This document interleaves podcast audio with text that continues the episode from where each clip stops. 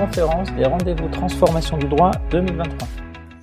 Bonjour à toutes et à tous. Euh, je m'appelle Soumi Saint-Auguste et je suis présidente de l'association Open Law Le Droit Ouvert qui co-organise euh, ce salon rendez-vous des transformations du droit. Euh, bienvenue.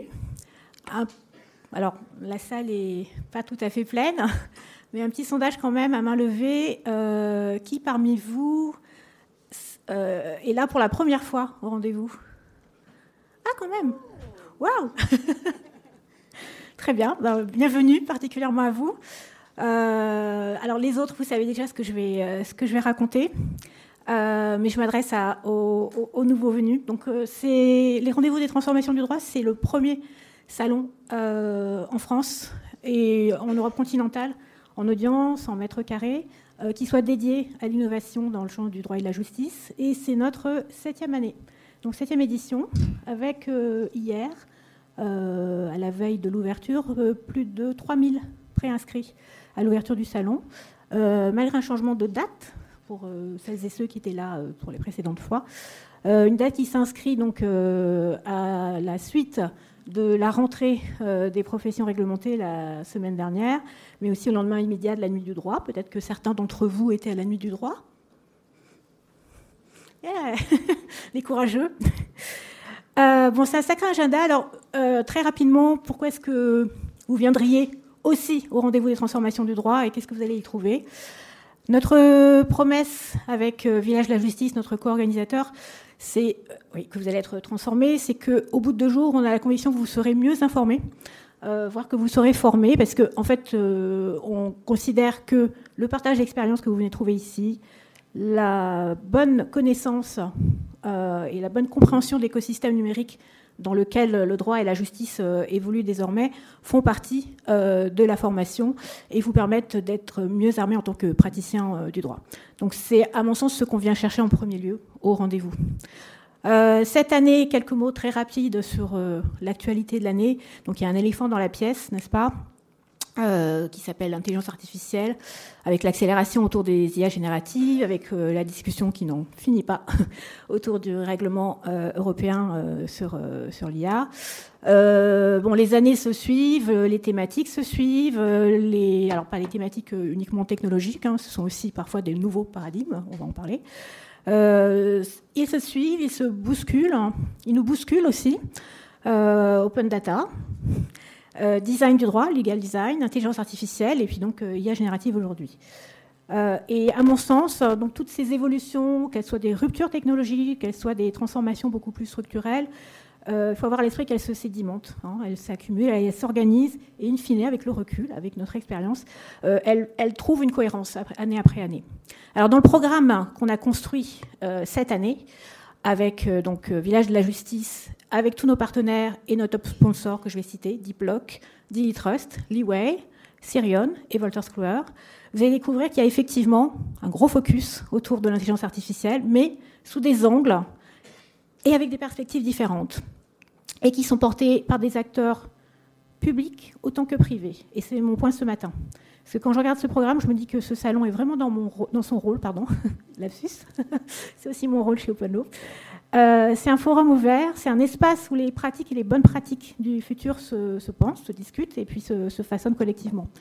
Euh, et c'est aussi une preuve que le dialogue entre toutes les parties prenantes, notamment publiques et privées, euh, est, un, est, un, pari qui paie.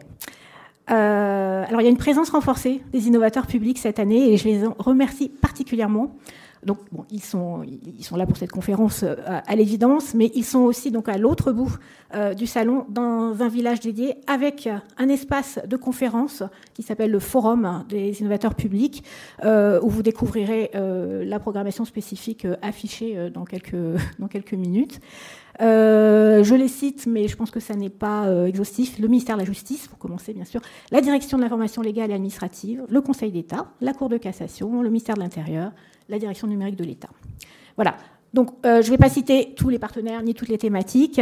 Vous allez trouver tout ça sur euh, la web app ou donc euh, affiché. Et je crois qu'il y a des programmes papier qui, qui, sont mis à disposition aussi. si vous voulez partager votre expérience au rendez-vous sur LinkedIn notamment, je vous remercie de rajouter un hashtag qui est transfodroit. Et je vais laisser la parole donc à Mesdames Talon et Le Doiron, euh, ainsi qu'à Monsieur Rottier, alors respectivement du service euh, de l'expertise et de la modernisation, du ministère de la Justice, et du service de documentation des études et du rapport de la Cour de cassation pour une conférence euh, qui est un point d'avancement, un point d'étape sur l'ouverture des données décisionnelles judiciaires. Merci à vous. Merci Soumi. Bonjour à, bonjour à tous. Donc on est tous les trois euh, très heureux de vous rejoindre pour ce rendez-vous annuel euh, désormais euh, traditionnel de point d'étape sur le déploiement de l'open data des décisions de justice en France. Et donc on va vous faire cette présentation à trois voix, comme l'a indiqué Soumi. donc moi-même, je représente la Cour de cassation et donc je m'appelle Édouard Rottier, je suis conseiller référendaire à la Cour de cassation. Donc c'est-à-dire que mon vrai métier, si je puis dire, enfin mon métier initial est un métier de magistrat, de juge. Euh, et j'exerce actuellement des fonctions de directeur de projet Open Data pour la Cour de cassation euh, et de chef d'un pôle du service de documentation des études et du rapport qui en charge de manière plus générale euh, la diffusion de la jurisprudence et notamment, notamment l'open data. donc c'est une, une, présentation à trois voix, comme je le disais, dans un contexte un petit peu particulier. Donc on, voit qu'il y a beaucoup de, personnes nouvelles. Donc je vais redire quelques mots dans l'ensemble du, du, projet. Euh, on a en France inscrit depuis une loi de 2016 un principe euh, de diffusion en open data, donc de manière gratuite et facilement réutilisable, de l'ensemble des décisions euh, de justice rendues publiquement. Donc, je ne vais pas être long sur, ce principe, mais simplement, je voudrais souligner que c'est un, donc, ce modèle français est à cette échelle unique en Europe et dans le monde. Donc, pas unique en Europe totalement, c'est plutôt l'exception quand même en Europe. La plupart des pays européens choisissent de diffuser une sélection de leur jurisprudence et en tout cas unique à cette échelle, puisque la France étant euh, euh, un grand pays au niveau européen et euh, avec un, accès aux juges assez large, les juridictions judiciaires rendent environ, rendent plusieurs millions de, décisions par an. Donc à terme, ce seront de l'ordre de 2-3 millions de décisions de justice qui seront diffusées par an, ce qui est, à notre connaissance, unique, unique dans le monde hein, pour une diffusion gratuite et avec l'objectif d'une réutilisation aisée. Euh, donc, ce qui s'inscrit parfaitement dans ce contexte, qui fait qu'on est heureux d'avoir cette, euh, cette, grande assemblée. Et on voit toujours qu'on a vraiment euh, une effervescence intellectuelle, scientifique, juridique sur, sur la réutilisation des, décisions de justice en France.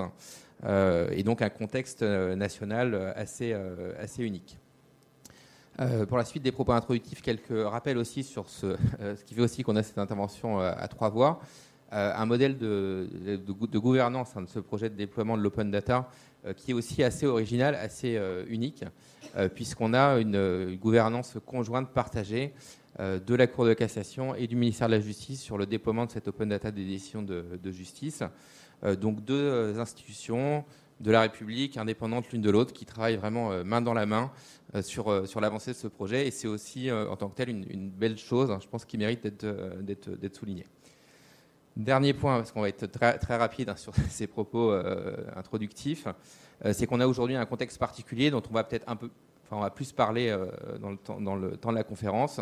C'est qu'on s'apprête d'ici quelques semaines à avoir une nouvelle étape donc, de l'open data édition de justice, avec la diffusion des décisions rendues en matière civile, sociale et commerciale de neuf tribunaux judiciaires, parmi les plus importants. Et on va en reparler tout à l'heure, mais je voudrais souligner d'emblée que c'est quand même vraiment le, peut-être l'étape la plus, importante, euh, la plus marquante de ce déploiement de l'open data de justice en termes d'accès à la jurisprudence, puisque ce qu'on a pour l'instant en open data, ce sont les décisions de la Cour de cassation qui étaient déjà très largement accessibles sur Légifrance et déjà en open data par la DILA depuis euh, de mémoire 2016, euh, enfin quelques années avant que nous-mêmes on, les diffuse directement. Et euh, autre étape, on a eu la mise en open data des décisions euh, rendues publiquement en matière civile, sociale et commerciale des cours d'appel. Donc là, c'était une étape très importante parce que pour la première fois, ces données étaient accessibles gratuitement et facilement réutilisables, mais en termes d'accès pour les professionnels, euh, ce n'était pas quelque chose de tout à fait nouveau, puisque ces décisions étaient déjà collectées à la Cour de cassation auparavant, accessibles aux magistrats par, une, une, base qu'on appelle Jurica, et accessible déjà aux réutilisateurs privés, mais euh, moyennant une, redevance hein, qui, était, euh, qui était fixée par, euh, par arrêté. Donc l'étape des cours d'appel, c'était une étape de la gratuité, mais ce qui est vraiment très importante, hein, évidemment, et, de réutilisation facile, mais là, on va avoir donc à la fin de l'année des données qui, pour l'instant, n'étaient absolument pas collectées au niveau national et auxquelles personne n'avait accès, donc ni avocat, ni magistrat, ni citoyen. donc voilà, personne. Voilà. Donc c'est vraiment une. on rentre dans le dans le déploiement, euh, dans le déploiement euh, massif. Donc on va, prendre point par point et à chaque fois à trois voix. Euh, donc quatre, quatre, points, donc des, propos introductifs, on en formulera chacun. Ensuite, un bilan des étapes précédentes. Ensuite, un, focus sur cette étape importante de l'ouverture des décisions des tribunaux judiciaires. Ensuite, on fera un point sur les étapes, euh, les étapes à suivre. Et euh, ça intéressera euh, probablement certains d'entre vous, des échanges aussi sur la, sur la question de la réutilisation des données et des liens avec, avec les réutilisateurs. et donc, sur chacun de ces points, nous parlerons chacun de, notre, de notre point de vue. donc, je laisse la parole à Agnès Camille. Celui-ci, bonjour à tous. merci de votre accueil. Donc, je suis Agnès Talon. Euh, je suis référente de l'open data au sein de la direction des services judiciaires. Euh, je suis euh, magistrat, donc de formation magistrat. J'ai travaillé avant en tribunal et en cour d'appel. Et à la direction des services judiciaires, donc je travaille au sein d'une sous-direction qui accompagne les juridictions dans leurs projets innovants, dans la mise en œuvre des réformes et aussi dans leur organisation.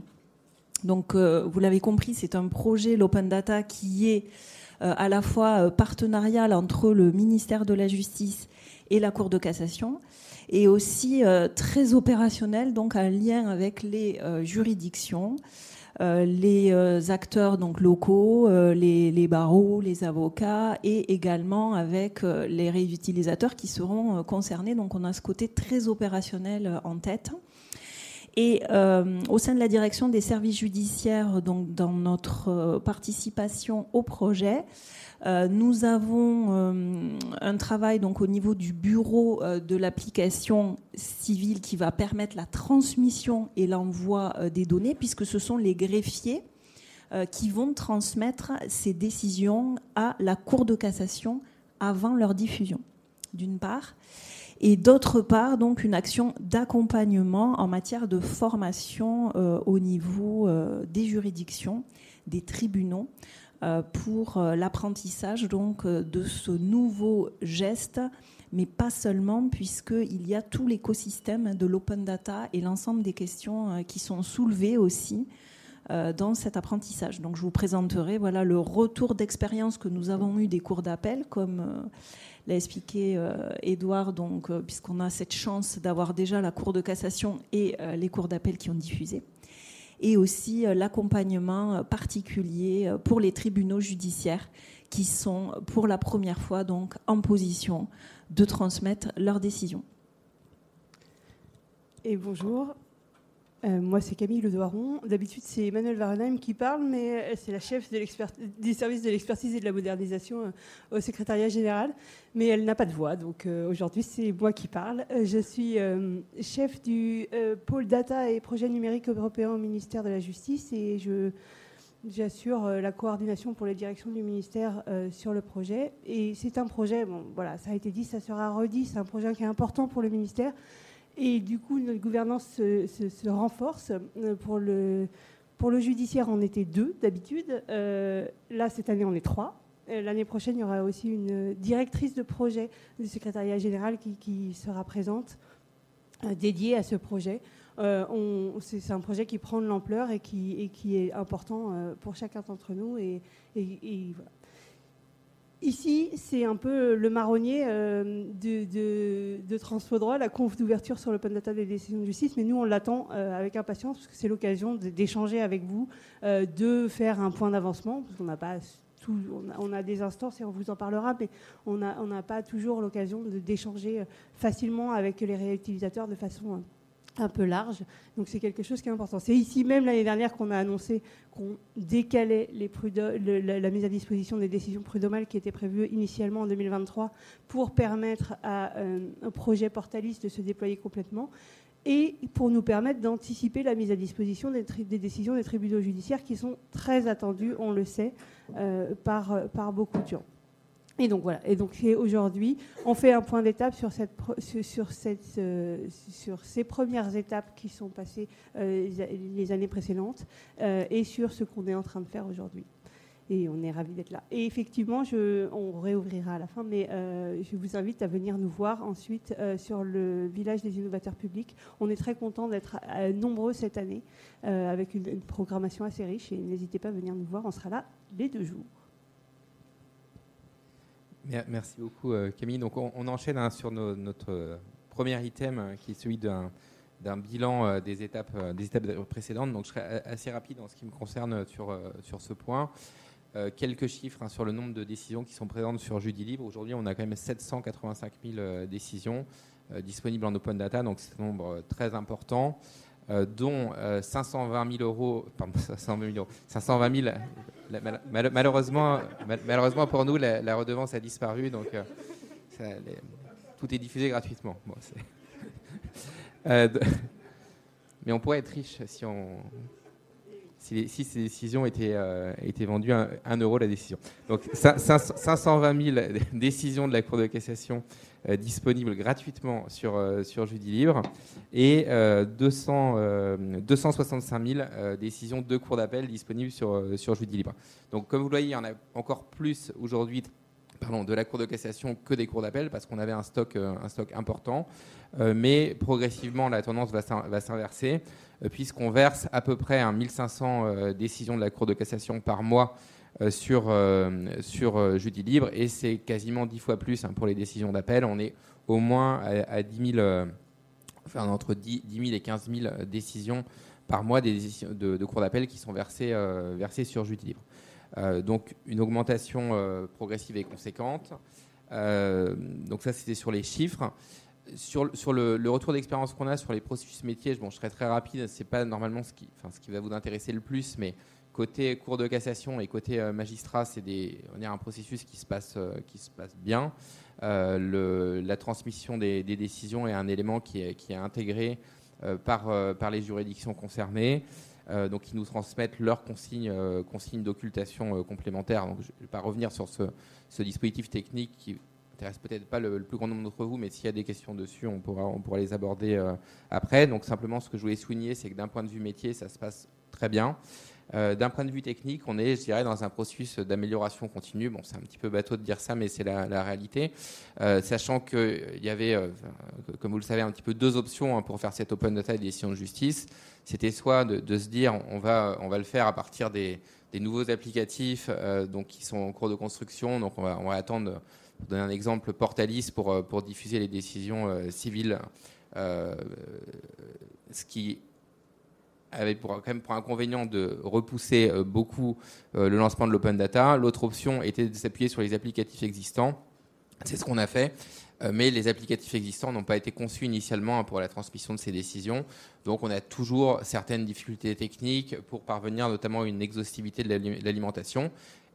donc on essaye d'améliorer petit à petit. Et on a aussi on rencontre aussi des difficultés techniques hein, pour le traitement de ces décisions, parce que ce qu'on reçoit, pour l'anecdote, ce sont des fichiers WordPerfect euh, donc, qui, existent encore au ministère de la Justice, donc des fichiers qui ne sont pas très faciles euh, à traiter euh, pour, pour livrer au public une donnée propre et le plus structurée possible. Donc sur ces éléments techniques, vraiment, on essaie d'améliorer constamment le, travail pour avoir une plus grande exhaustivité des décisions, c'est-à-dire que toutes les décisions devant être en open data soient effectivement en open data et pour avoir une, qualité euh, de la diffusion de ces décisions avec des données qui sont propres, qui sont, qui sont structurées. Donc on a encore du chemin à parcourir euh, sur ces, sur ces éléments-là, mais ça, ça, avance, euh, ça avance bien.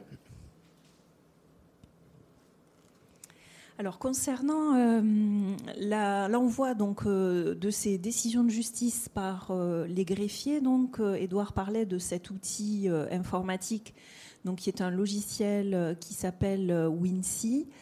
Euh, et euh, les cours d'appel, donc, euh, comme elles envoyaient déjà leurs décisions, nous ont permis d'avoir un retour d'expérience sur leur utilisation de cet outil.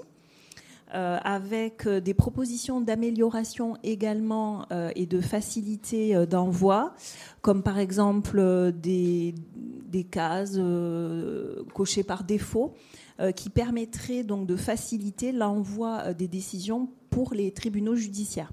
Donc la direction des services judiciaires a tenu compte de ces propositions euh, pour livrer donc euh, un applicatif au niveau des tribunaux judiciaires qui soit euh, davantage automatisé et donc davantage fiable au niveau de l'envoi des décisions.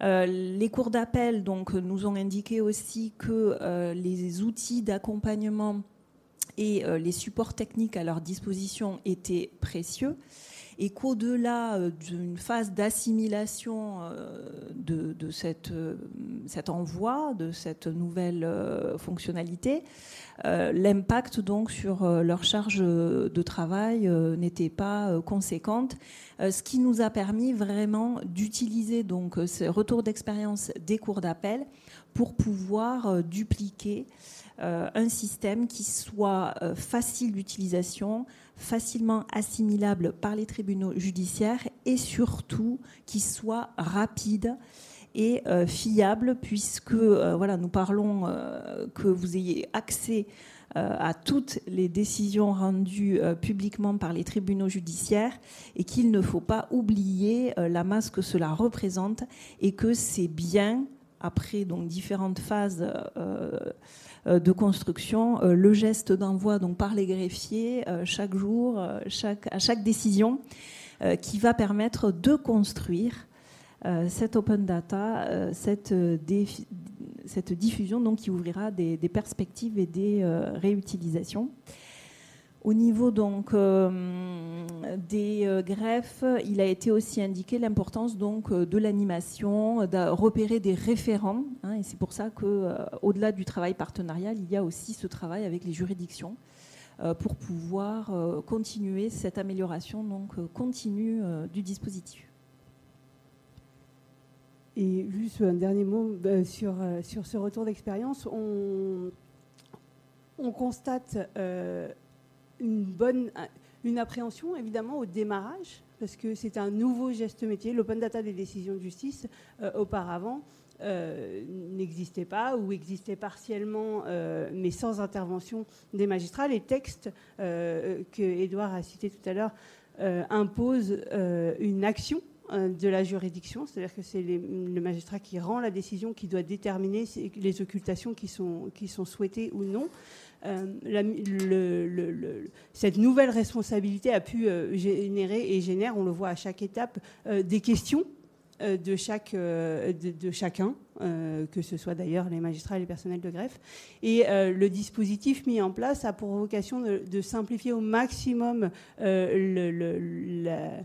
la, cette, prise en main de ce geste métier, de, rendre la confiance et euh, de, réduire le geste à, quelque chose d'assez succinct. Euh, et voilà, le, retour d'expérience montre que c'est extrêmement bien accueilli. Euh, et, que, ça nous a permis, cette première étape, dans les temps, de mise à disposition gratuitement de, des décisions des cours d'appel. maintenant, on reproduit ça euh, pour les tribunaux judiciaires, avec euh, une problématique particulière qui est que, euh, comme l'indiquait Edouard tout à l'heure, les décisions de cour d'appel étaient déjà remontées à la Cour de cassation pour constituer cette base jurica qui faisait l'objet d'une diffusion aux magistrats en interne et à des réutilisateurs sous licence qui payaient. Donc on avait déjà un mécanisme de remontée des décisions. On n'avait pas les instructions d'occultation par les magistrats de ce qu'il faut enlever dans les décisions pour anonymiser, enfin pour pseudonymiser ces décisions, mais on avait déjà un mécanisme de remontée de ces décisions. Sur les tribunaux judiciaires, tout était à construire parce que ces décisions, même nous, ministère de la Justice, on ne les avait pas, donc elles ne pouvaient pas être mises à disposition. Donc il a fallu qu'on construise ce mécanisme de collecte, et euh, ça c'est une nouvelle brique qu'il a fallu ajouter. Et donc euh, peut-être quelques mots, Edouard, euh, sur, sur cette étape TJ. Merci Camille. Alors comme, euh, ceux parmi vous qui sont les, ceux parmi vous qui sont les, plus intéressés le, savent déjà parce qu'on a déjà communiqué euh, à plusieurs reprises euh, sur ce point, mais on s'apprête d'ici quelques, quelques semaines à diffuser, donc à la Cour de question à recevoir les décisions rendues publiquement en matière civile, sociale et commerciale par neuf tribunaux judiciaires parmi les, plus importants. Donc je peux redonner la liste. On a les tribunaux judiciaires de Bobigny, de Bordeaux, de Lille, de Lyon, de, Paris, de Marseille, de Rennes, de Versailles et de Saint-Denis, Saint-Denis de la Réunion. Donc je dis parmi les, plus gros, puisque d'après les, calculs volumétriques hein, qui avaient pu être effectués par le, euh, service de l'expertise et, de la modernisation du ministère de la Justice, ça représente en réalité un tiers du flux, à peu près un tiers du flux annuel euh, de décisions rendues par les tribunaux judiciaires.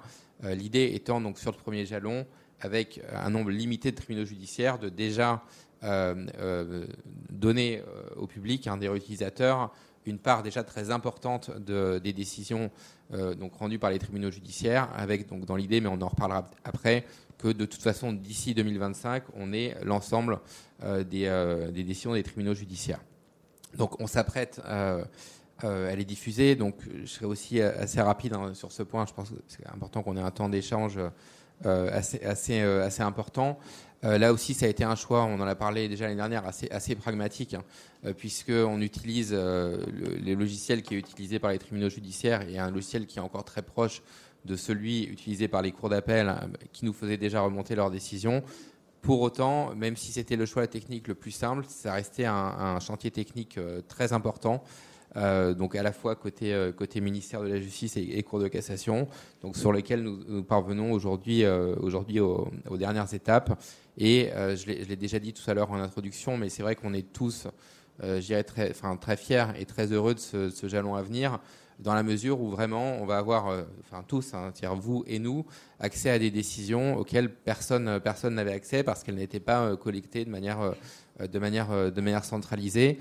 Donc on va enfin voir les, fruits de, de, ce qui a été pensé dès le départ hein, dans les objectifs de l'open data alors, il y a plein d'objectifs, hein, mais côté Cour de cassation, euh, les objectifs, c'est de favoriser la qualité du droit, euh, le dialogue des juges, euh, la qualité du, dialogue, du, débat, judiciaire, avec l'idée que si les partis, les citoyens, les juges ont un accès large et facilité à l'ensemble de la, production des décisions de justice, ce sont des éléments qui vont entrer dans le débat, qui vont permettre de l'enrichir et qui vont contribuer à l'amélioration de la qualité, de la qualité du droit. Donc ça, c'est pour les, les aspects euh, positif de ce qu'on attend de cette open data.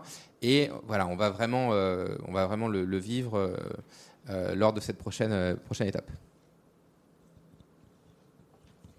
Alors concernant les, tribunaux judiciaires, donc d'ici fin 2023, effectivement, ce sont les neuf premiers tribunaux judiciaires qu'Edouard a cités qui participent. Donc vous l'avez compris, qui sont euh, parmi lesquels, donc dans les neuf, il y a euh, les juridictions, donc les tribunaux judiciaires qui rendent le volume le plus important de décisions.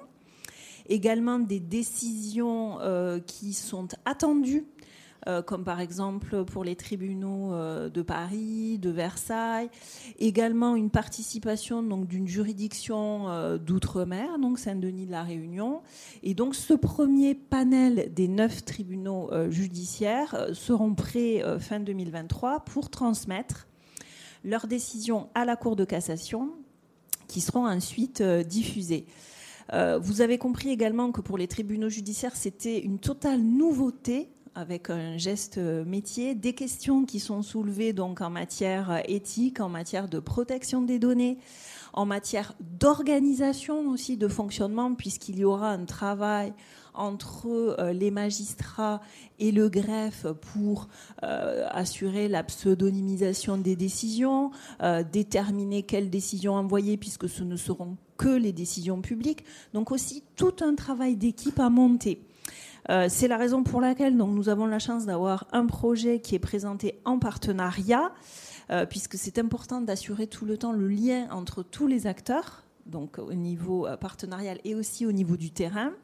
En ce sens, les tribunaux judiciaires nous ont déjà dit, parmi les neuf, que des actions d'animation et de concertation donc, étaient menées au niveau local avec les barreaux. Donc chaque acteur et chaque réutilisateur compte.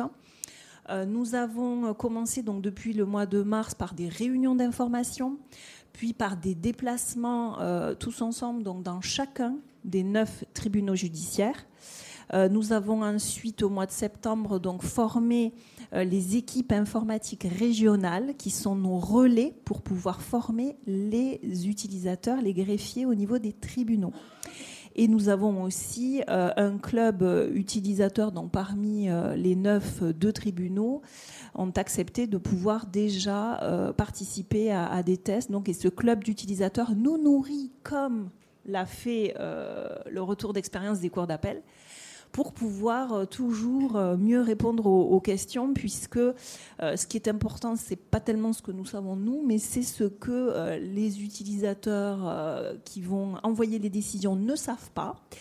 Et toutes les questions qu'ils se posent, encore une fois, comme disait Camille, pour pouvoir les assurer, euh, du fait que euh, le dispositif est simple et euh, les rassurer sur le cadre dans lequel ils envoient ces décisions compte tenu de toutes les questions et les enjeux que présente l'open data. Ça n'est pas seulement un geste technique d'envoi, c'est aussi une participation à un enjeu de société et nous pouvons voilà, nous demander que donnera l'open data dans 5 ans, dans 10 ans avec euh, toutes les questions que soulevait Edouard, donc en termes euh, de la façon dont les décisions seront construites, seront rendues, et les outils qui seront à la disposition des réutilisateurs pour pouvoir euh, les analyser également.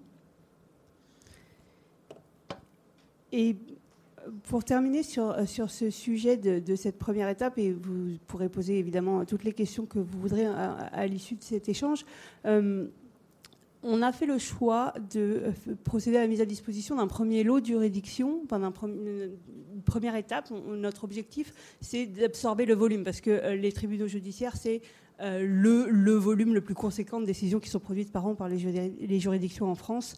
c'est des volumes extrêmement conséquents. on arrive effectivement à plusieurs centaines de milliers de décisions dès le premier palier, probablement. Euh, et pour absorber euh, tout ça, on a décidé de procéder par palier. Donc notre objectif, c'est de commencer par un petit nombre de décisions cette année. Donc ça, c'est ce qu'on est en train de faire. Des grosses décisions qui produisent beaucoup des grosses juridictions qui produisent beaucoup de décisions, pardon. Euh, l'année prochaine, les moyennes et euh, l'année suivante, les plus petites, afin de, se roder et d'améliorer notre accompagnement au changement pour embarquer plus facilement tout le monde à la fin. Le planning qui est prévu à l'arrêté du, 28 avril 2021, je crois, prévoit une mise à disposition des TJ en septembre 2025. Donc là, on fait de l'avance de phase. On a décidé de ne pas inscrire dans le dur euh, le planning euh, de cette première étape. Euh, on construit donc les TJ en avançant et on aura fini au 25, en septembre 2025 pour l'ensemble des TJ. Avec, avec ces trois étapes. Ce choix de faire euh, par juridiction et, par, non par contentieux, par exemple, c'est un choix qu'on a discuté euh, assez abondamment euh, au sein des directions. Il est lié à, beaucoup de facteurs. un facteur évidemment d'accompagnement au changement, c'est plus facile de, mobiliser des équipes complètes dans des lieux plutôt que d'aller directement dans les 164 euh, juridictions.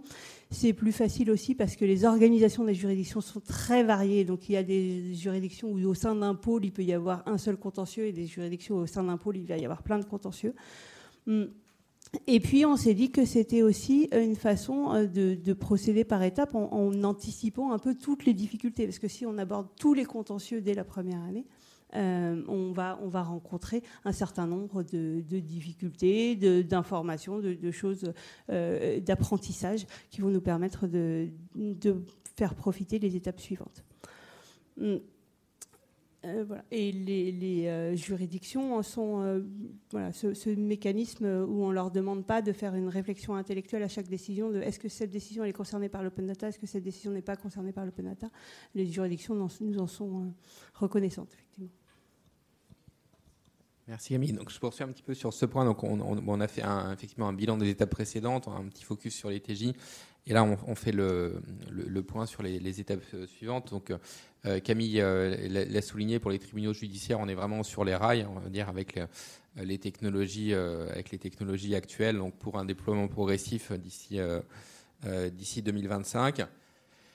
Reste quand même de nombreux, enfin, de nombreux contentieux, de nombreuses juridictions. Donc, il nous reste, enfin, si, vous avez bien suivi depuis le début, donc on a la Cour de cassation en matière civile et pénale, on a les cours d'appel en matière civile, on va avoir euh, les tribunaux judiciaires en matière civile.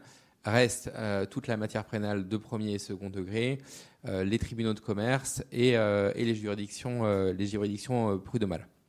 Donc, le, le focus euh, actuellement euh, très important en commun en de cassation et ministère de la Justice, ce sont les, euh, les, tribunaux de commerce hein, sur lesquels on a des, échanges très actifs donc avec les juridictions commerciales pour préparer ces éléments.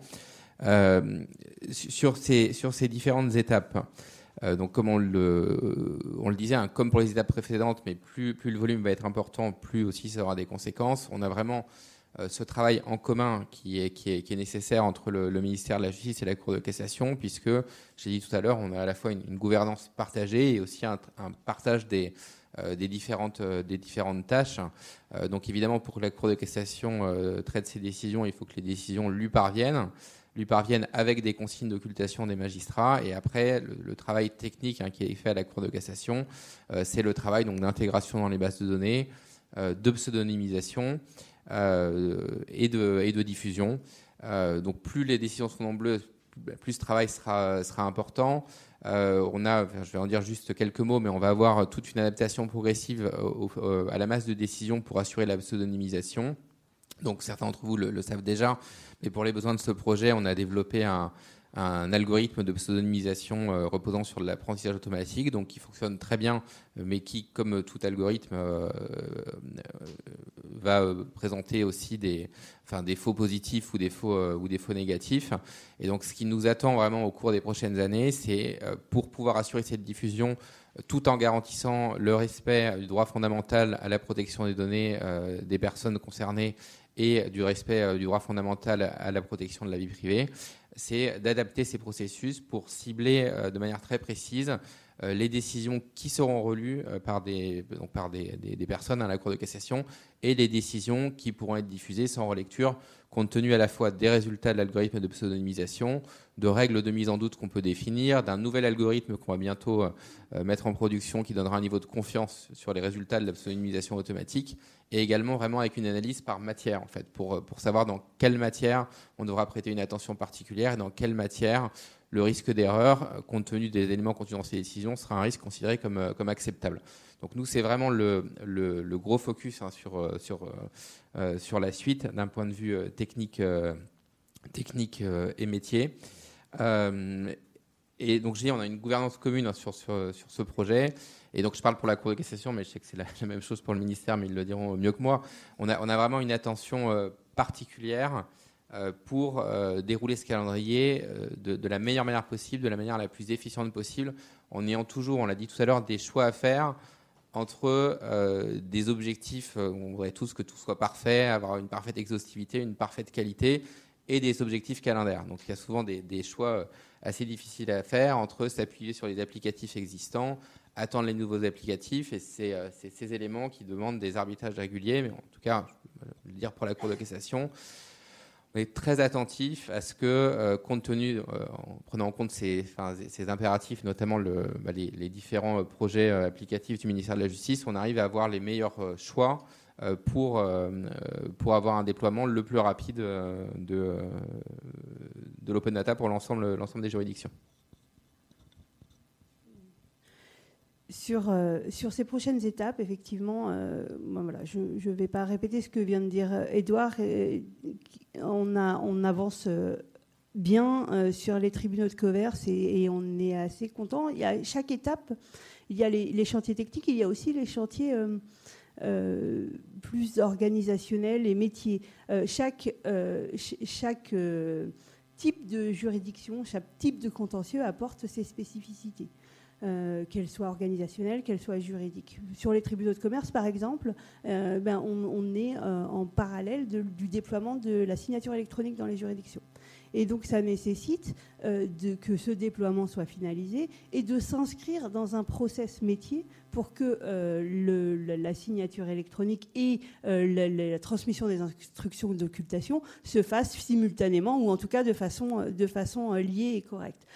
C'est aussi une étape techniquement et organisationnellement un peu, différente puisque les tribunaux de commerce ne sont pas du réseau justice. Donc il faut rentrer, faire entrer faire transiter ces décisions de, logiciels métiers utilisés par les tribunaux de commerce vers euh, les, outils de la Cour de cassation.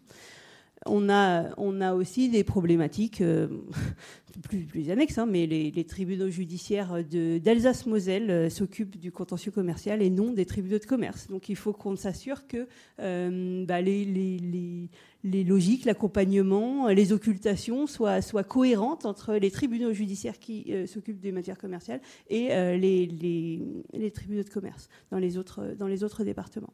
Et on a ça à chaque étape. Sur le pénal, euh, il y a une spécificité qui est que ce sont les décisions rendues publiquement, certes, euh, qui sont mises à disposition, comme en civil et en commercial, mais, mais aussi les décisions définitives. Et donc, il faut qu'on soit capable d'identifier les décisions rendues publiquement, ce qui déjà n'est pas très facile, euh, puisque ça n'était pas une information présente dans les applicatifs, que ce soit pour le civil, pour le commercial ou pour le pénal. Donc, il faut l'inscrire. Mais en plus, il va falloir être capable d'identifier les décisions rendues définitivement.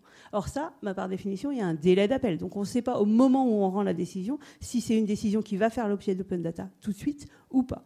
Euh, et donc tout, ça, c'est des, chantiers qu'on instruit, qu'on instruit et on avance. Euh, on avance aussi, euh, je me répète, pardon, mais c'est très important pour nous, au regard des étapes précédentes, qui nous permettent de savoir que oh là, là, on est rentré dans quelque chose de beaucoup trop compliqué. Donc on, va simplifier ou à l'inverse, ben, en fait, quelque chose qu'on anticipait comme étant assez problématique se, passe assez bien. Euh, par exemple, euh, moi, à titre personnel, je, pensais que le fait que euh, l'outil de pseudonymisation de la Cour de cassation ne soit pas disponible instantanément perturberait les magistrats qui ne pourraient pas voir instantanément les occultations qu'ils allaient, qu'ils allaient demander. Ils n'allaient pas pouvoir scanner leurs décisions pour voir les choses.